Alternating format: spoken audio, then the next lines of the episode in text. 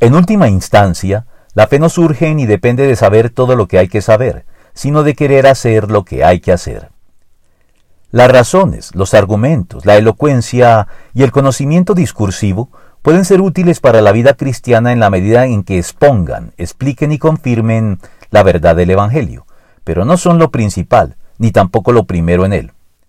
A diferencia de los sistemas gnósticos, en los que, como su nombre lo indica, lo primero y principal es el conocimiento, pues sería a través de éste que se obtiene la iluminación que nos libera y salva de los condicionamientos que nos atan a este mundo,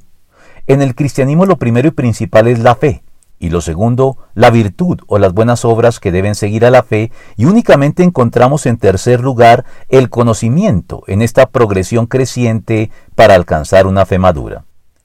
Es cierto que proveer razones veraces, convincentes y consistentes a quienes inquieren con honestidad por el cristianismo desmonta prevenciones y allana el camino por el cual Cristo puede llegar más fácilmente al corazón de alguien. Pero lo cierto es que muchos de quienes preguntan no son honestos, y sus preguntas no buscan en realidad respuestas, sino que son pretextos para mantener su presunta, egoísta y pecaminosa autonomía e independencia de Dios que les permita seguir haciendo lo que quieren sin rendir cuentas a nadie.